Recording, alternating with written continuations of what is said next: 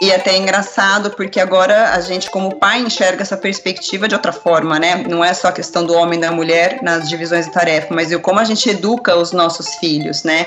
Até pouco tempo atrás, uh, esses diálogos de equidade eram muito em cima dos nossos afazeres da casa, e agora ele, sendo pai de uma menina e pai de um menino, ele começa a perceber o olhar masculino do mundo em relação à mulher. Olá, bem-vindos ao 3MCast. Aqui falamos de ciência, diversidade, inclusão, sustentabilidade, tudo sobre a ótica da inovação. Eu sou Laisa Meschini, especialista em comunicação da 3M, e hoje tenho a honra de conduzir esse podcast com um tema tão especial, tão próximo a mim, que sou mãe, né, de dois pequenos, né? A discussão de hoje é sobre parentalidade. A gente vai falar um pouco do papel de pais e mães na vida dos filhos e as mudanças em como homens e mulheres exercem essa função. Para esse bate-papo, eu tenho dois convidados muito especiais aqui da 3M, a Renata Perina, que é formada em estatística, líder do Fórum de Liderança Feminina, também líder de inovação do Laboratório Digital da 3M, mãe do João e da Luísa. Oi, pessoal, tudo bem? Queria agradecer o convite, Laisa, muito obrigada. O Nelson Franco, que é formado em economia, atualmente está na liderança da área de Business Transformation aqui da 3M e é pai do Pedro e do Davi. Olá, pessoal, obrigado pelo convite. Então vamos lá, temos um bate-papo bastante rico aí. É, a gente vai começar falando um pouquinho das discussões sobre equidade de gênero, que essas discussões ganharam força na sociedade, nas empresas nos últimos anos. Mas é impossível pensar né, no equilíbrio nesse ponto se as mulheres continuam também tendo essa dupla jornada, né, trabalhando mais em casa, no cuidado da família. Como que vocês avaliam esse cenário? Renata?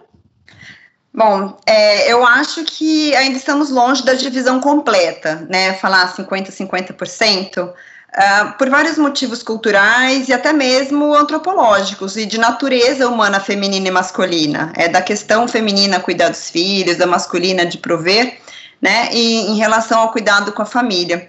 No entanto, eu já enxergo uma grande mudança na geração de pais atuais, sejam colegas meus de trabalho, maridos de amigas e mesmo aqui em casa. A participação dos homens na rotina da casa e da mulher está cada vez maior. Até porque as mulheres também têm suas jornadas de trabalho fora de casa. E você, Nelson, como que você vê esse é, cenário aí? Eu, eu, vejo também que a gente está num processo de evolução muito melhor nos últimos anos, a coisa vem acontecendo, mas ainda distante do, do que seria ideal. Ah, eu acho que a questão da casa, especialmente, ainda merece bastante cuidado em relação ao que, ao que o homem poderia está fazendo a mais e ajudando, né? A, a, Renata comentou a questão cultural de a mulher ter os afazeres domésticos, é, cuidar dos, dos filhos, é, a questão da comida. Eu acho que isso vem mudando, mas é, eu acho que ainda é, é, considerado muito uma questão das mulheres, é uma cruzada, acho que mais feminina hoje. Eu acho que tem uma questão aí de atitude de educar meninos e homens, é, que passa a ser uma componente central dessa missão de tentar reverter e equilibrar o quadro aí. Acho que os homens estão chegando lá, mas falta muito ainda. Muito bom. E vocês, como vocês veem assim, quais são hoje, né, os maiores desafios nessa jornada de levar a equidade de gênero também dentro de casa? É, é, eu vou começar por essa. É, eu acho que tem vários, tem muitas coisas aí que a gente precisa uh, prestar uma, uma atenção enorme, porque às vezes são detalhes, né? Eu acho que tem muito discurso, muito a a questão do, ah, eu já entendo o que, que é isso, eu quero fazer, mas uh, como a gente transforma isso em realidade, em ação para dentro de casa, né? Então, acho que tem várias situações, eu vou colocar talvez umas duas ou três aqui, que eu tento praticar como, como exemplo aqui uh, no meu dia a dia. Uma é relacionada à atenção para as frases feitas ou atitudes abusivas, que às vezes são detalhes que, por questões culturais ou jargão, da sociedade, a gente acaba meio pelo viés inconsciente aplicando na, para dentro de casa. Então, assim, é uma, é uma vigilância constante, um policiamento constante da, da nossa forma de falar, tomar cuidado com as frases é, e também com as atitudes, né? Às vezes um pequeno detalhe uh, a gente inconscientemente está tá, é, como que eu como que eu posso dizer isso? É, tirando a proporção exata do que é equidade, né? A gente está levando ali uma situação de e até um exemplo para os filhos de do que não se deve fazer, mas a gente não está percebendo. A outra é, é, questionar as nossas práticas, né? A questão do ah, cheguei em casa, a minha esposa está fazendo o, o jantar. É, a gente tem que questionar isso, né? A gente tem que se colocar no lugar do outro, ter a empatia e, e, buscar entender o que, que significa a divisão de atividades em casa e realmente arregaçar as mangas e, e pôr em prática, né? É, é, claro que algumas atividades o homem talvez seja mais produtivo em fazer e outras a mulher seja mais produtiva, mas a gente tem que tentar se colocar e buscar fazer o trabalho do outro, né? É, é eu diria que não é fácil, né? E mesmo porque a gente tem que dar os exemplos para os filhos que estão olhando a todo momento, vivenciando, respirando aquilo todo momento. Mas eu diria assim, é, tomar cuidado com a forma como a gente fala, as atitudes, da forma como a gente coloca, e, e colocar em prática, colocar em prática aquilo que a gente acha que, que na, na teoria deveria ser feito, chegar em casa e fazer, né? Ir lá e e, e, lavar uma roupa, tentar fazer um jantar, é, colocar o filho para dormir, é, é, é, praticar aquilo que a gente sempre fala e nem sempre a gente está disposto a fazer, né? Muito bom, Nelson. É, a prática é, é fundamental e ajustando aí, né? E você, Renata, como você tem exercitado isso aí na sua casa? Conta pra gente. É muito legal que tem muita sinergia também com o que o Nelson falou, né?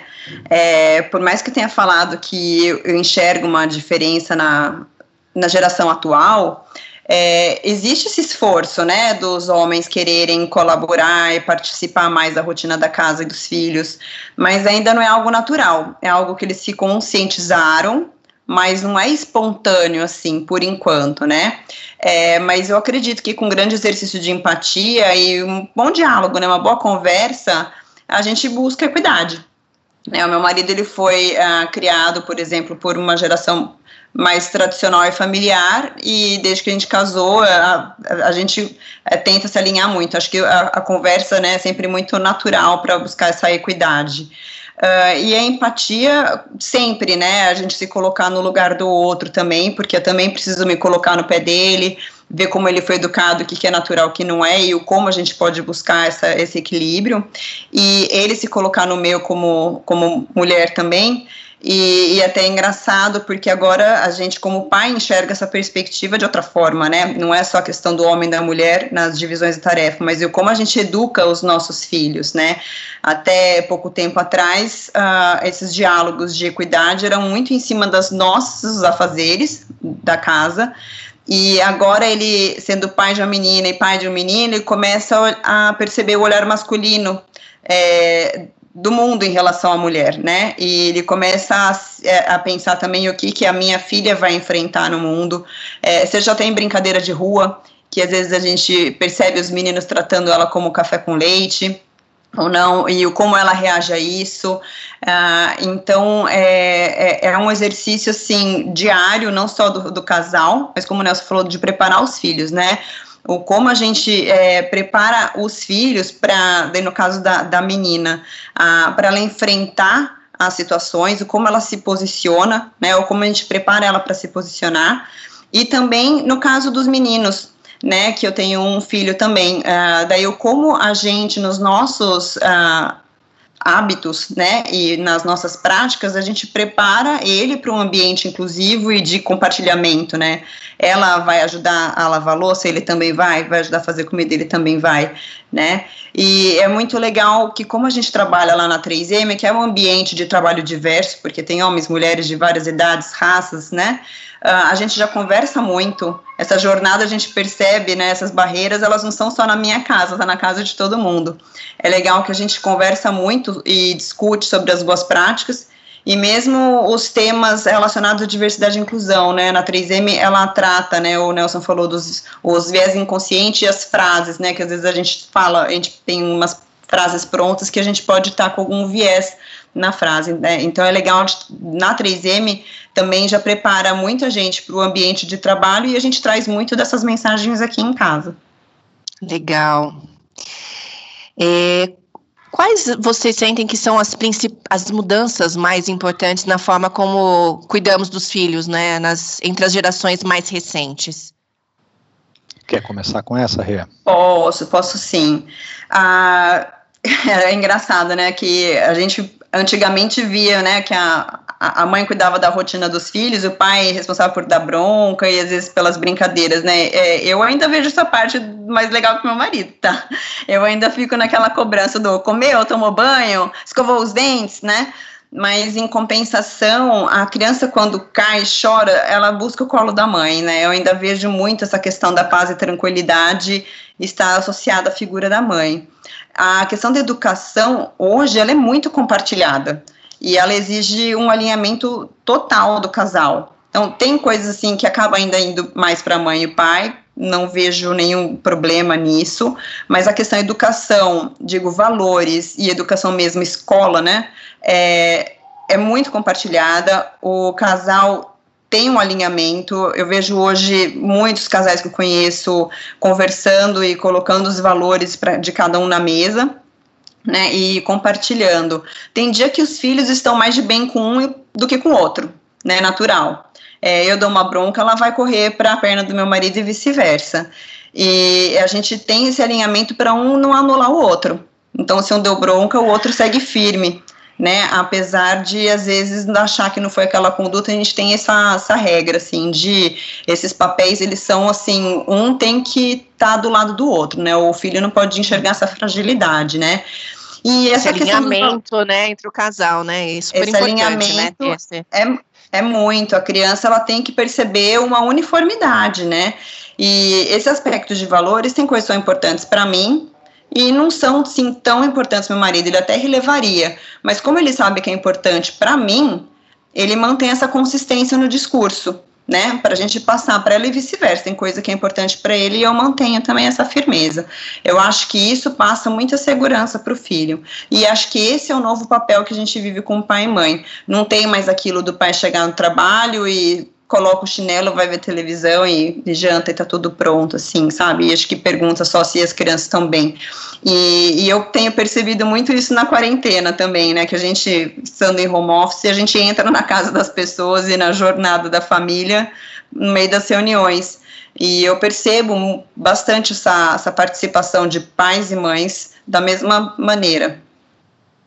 É, e acho que ah, complementando o que a Renata falou aí, é tudo muito fluido, né? Eu acho que quando a gente pensa hoje no que vem acontecendo, ou na forma como a gente se alinha entre pai e mãe para lidar com as questões dos filhos, e também com a questão de equidade, de equidade tudo isso, é, tem muito a ver com a velocidade da mudança. As coisas uh, estão muito fluídas e a cada dia, como por exemplo, a, a gente fala muito do mundo digital hoje, né? Então a gente tem que se alinhar muito aqui em casa para saber quanto tempo a criança vai poder ficar conectada em determinado aparelho, porque é, é muito complicado essa questão de autorizar e desautorizar como a Renata bem, como a Renata bem comentou, a, a questão de, de alinhamento ela é primordial, né? A gente tem que ter algumas diretrizes básicas que ali a gente tem que, ainda que não concorde 100% com o outro, a gente tem que autorizar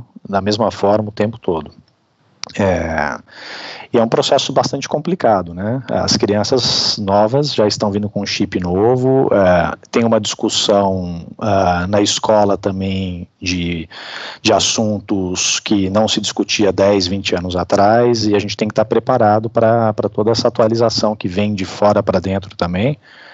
E, e, e, ter uma conduta bastante alinhada, né? Então é, é o alinhamento, acho que é a palavra-chave aí.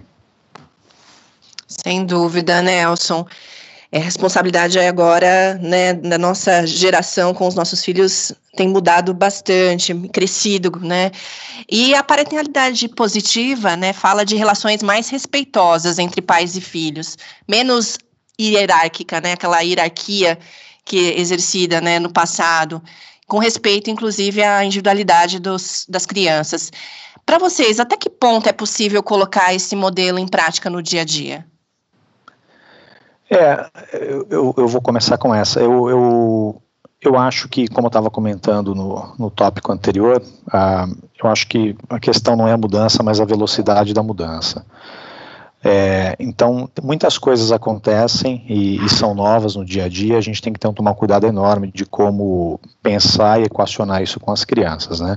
Quando a gente fala da parentalidade positiva, é basicamente dar à criança um certo grau de autonomia e participar da tomada de algumas decisões, né? ou seja, não ser tão, tão vamos dizer assim, uh, autoritário e ter uma certa permissividade ali que permita a criança participar.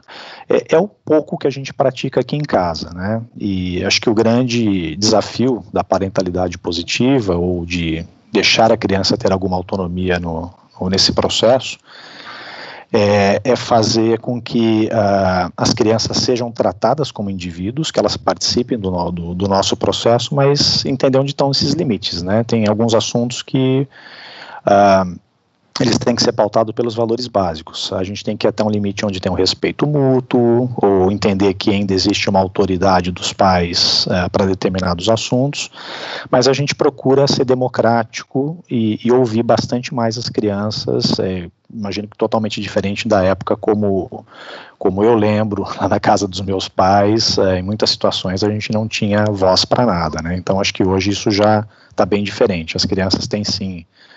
Uh, participação, elas ouvem, a gente quer ouvir o feedback delas, a opinião delas, e eu acho que isso é muito importante na, no fortalecimento dessas crianças como indivíduos, dos filhos como indivíduos, é, mas só tomar o cuidado com, com os limites, né? Com os limites. Nossa, ficou Renata. parecendo que a gente ficou parecendo que a gente combinou aqui, né? Porque eu fiz aqui um rascunho do do, do meu modelo mental para responder, né? É, e assim, eu falando também por experiência minha, né, e até um pouco do que a gente vê em filme antigo, do, da, da forma como as famílias interagiam, né, mas pensando até no começo do século passado, acho que a família era, parecia produção industrial, assim, parece que as famílias elas tinham que fazer porque era a coisa certa para fazer, então tem que ter filho. Hoje em dia eu percebo as pessoas querendo ter filho, né, como se fosse um propósito, uma coisa um pouco mais ligada à emoção, né. E, e a questão do diálogo, eu não tinha tanto diálogo com minha mãe que eu tenho com minha filha. Essa questão de conversar, de abrir, falar que, com que ela é, conte do dia a dia, que ela exponha as emoções, que ela se expresse, né? E hoje em dia isso eu acho primordial porque 30 anos atrás é, eu não tinha tanta exposição a conteúdos muito diferentes. Então, a chance de eu ter alguém com uma rotina muito diferente que a minha na, na minha escola era, sim, remota. Hoje em dia, com tanto acesso a conteúdo diferente numa velocidade tão alta, é importante esse diálogo para a gente também tá, estar atento ao, ao, que está acontecendo. E se alguém chegou com alguma coisa que eu não acho adequado para a idade dela, ou que não bate com algum valor meu aqui em casa, né? Então, seja para ela se expor, mas eu, a gente também saber qual é o ambiente que ela está né? É, e acho que com a questão da tecnologia é sempre muito importante a gente ter essa abertura para se algum dia alguma coisa muito errada estiver acontecendo, ela ter esse canal aberto, né, com, com, com os pais. E a questão da, da abertura, eu, eu também acredito na questão do limite, né? É, eu acho que, que sim, que é importante a gente abrir, né? Mas é, a gente é uma linha tênue, né? De a gente falar, não, você tem que se expressar e eles se expressarem demais e acabar passando aí do, do, do limite também. Mas uh, eu acho que as interações familiares estão muito maiores do que elas eram antes. E também está a questão de valor. A gente é, trabalhando lá, eu trabalho muito voltada ao time de marketing, quando a gente vê as pesquisas sobre consumidor, né? as gerações são muito diferentes. A nossa geração, ela preza muito tempo de qualidade, e esse tempo de qualidade é com a família. Né? Eu, eu não lembro também de passar final de semana com os meus pais brincando comigo, estão envolvidos nas minhas brincadeiras. E hoje eu percebo na minha família ou na rua, quando eu vejo as famílias juntas, a, a, as famílias elas estão passando muito mais tempo juntas, tempo de qualidade, do que elas passavam antigamente. A gente está chegando mais próximo aí do final do nosso podcast e eu queria ouvir de vocês um pouquinho assim como o momento que nós estamos vivendo, né, do isolamento social afeta as relações familiares e o equilíbrio em casa, né? Como que está sendo para vocês conciliar o trabalho, os cuidados com a casa, com a família, com os filhos? De que forma vocês acham que, que as famílias vão sair dessa quarentena? Posso é, começar eu, agora, né? Eu sou, pode, quer... pode sim, vai lá, vai lá. É, eu acho, interessante. É, é, eu acho que é um momento, é uma transformação quase que espiritual, né? É, eu acho que tem dois jeitos de olhar. Aqueles que vão, são os negativos, é o copo cheio e o copo vazio, né? Eu sou muito do copo cheio, eu tô sabendo aproveitar muito o momento e repensar a, as prioridades, o, os laços, eles estão muito é, fortalecidos. A, a, a, minha filha, por exemplo, ela é tímida, ela está se sentindo um pouco mais aberta para falar, expressar os sentimentos. A gente está mais próximo e com mais possibilidade de observar o comportamento dela. Mesmo o meu marido me observando trabalhando, ele percebe agora como é a minha rotina, é diferente de chegar no final do dia e perguntar como é que foi seu dia. Ele viu meu dia, né? Então ele, ele agora está mais ciente da, da minha jornada de trabalho, assim como eu tô da dele. Então, a questão da empatia é muito mais do que o diálogo, ele, a gente está se observando muito mais. Eu acho que para quem está olhando o copo cheio e está pegando essa, é uma boa oportunidade de repensar o que realmente importa, né? A gente está em casa, a gente tem segurança, a gente tem saúde, e é uma boa forma de agradecer tudo que a gente tem, né? É, eu acredito que as famílias vão sair fortalecidas e eu possivelmente vou sair melhor em relação à priorização e tempo de trabalho e tempo da família. É, e nessa mesma linha aí foi, foi, muito interessante, né? A pandemia trouxe todas as, vamos dizer assim, as ocupações das nossas rotinas diárias, é, trabalho, shopping, escola, é o bar, o cinema, as atividades esportivas, tudo para um lugar só chamado casa, né? Então a gente transferiu toda toda uma questão de dia a dia para tudo dentro de casa. E isso obviamente trouxe uma uma uma concentração imensa de, de coisas, de sentimentos, de, de necessidade de organização, que eu acho que são um, da, um daqueles momentos da vida que são extremos, que você fala, pô, dificilmente a gente vai passar por isso se não tiver outra pandemia, né? Que nos ajudam, que nos ajudam a, a repensar. E repensar nisso é um pouco do que a Renata falou, é, pode ter uma consequência boa, uma consequência ruim. Eu acho que a gente tem visto na mídia um, uma parte triste dessa história, é, o aumento de violência doméstica, né? Acho que é o lado vazio do copo, é como você comentou, né, Renata? Uh, por conta de que toda essa concentração de, de atividades em uma casa, concentrada em um único lar, está gerando esse tipo de efeito. Por outro lado, tem um copo cheio, que é onde acho que a gente se encaixa aqui também em casa e é, com a possibilidade de um convívio maior, uh, de uma organização, de uma necessidade de se conversar, de negociar o tempo todo, uh, o que, que a gente vai fazer, como a gente vai fazer, os espaços físicos da casa, mas não só isso, como também a questão de diálogo, né, que a Renata também comentou, a questão de falar um pouco mais sobre os nossos sentimentos, uh, os propósitos de vida, algumas coisas que ficam mais escancaradas, né. Dessa forma, eu acho que a gente também sai mais fortalecido dessa pandemia. Sem dúvida, sem dúvida. A, quarentena tem despertado aí reflexões em todos nós aí, com a nossa relação com os nossos filhos, com a nossa família. Quero agradecer, Renata e Nelson, pelo bate-papo. Tenho certeza que essa conversa renderia muitas outras discussões, né, dentro desse tema e certamente vai inspirar também nossos colegas que estão acompanhando aí o 3Mcast. Um abraço para vocês e muito obrigada por compartilhar e colaborar aqui com a gente nesse tema. Muito obrigada. Eu que agradeço. Obrigado a todos. O 3MCast é realizado pelo Projeto Draft. Este episódio foi produzido pela Liza Meschini e por mim, Giovanna Riato. A edição de som é do Chibruski, Guilherme Schildberg. Até mais!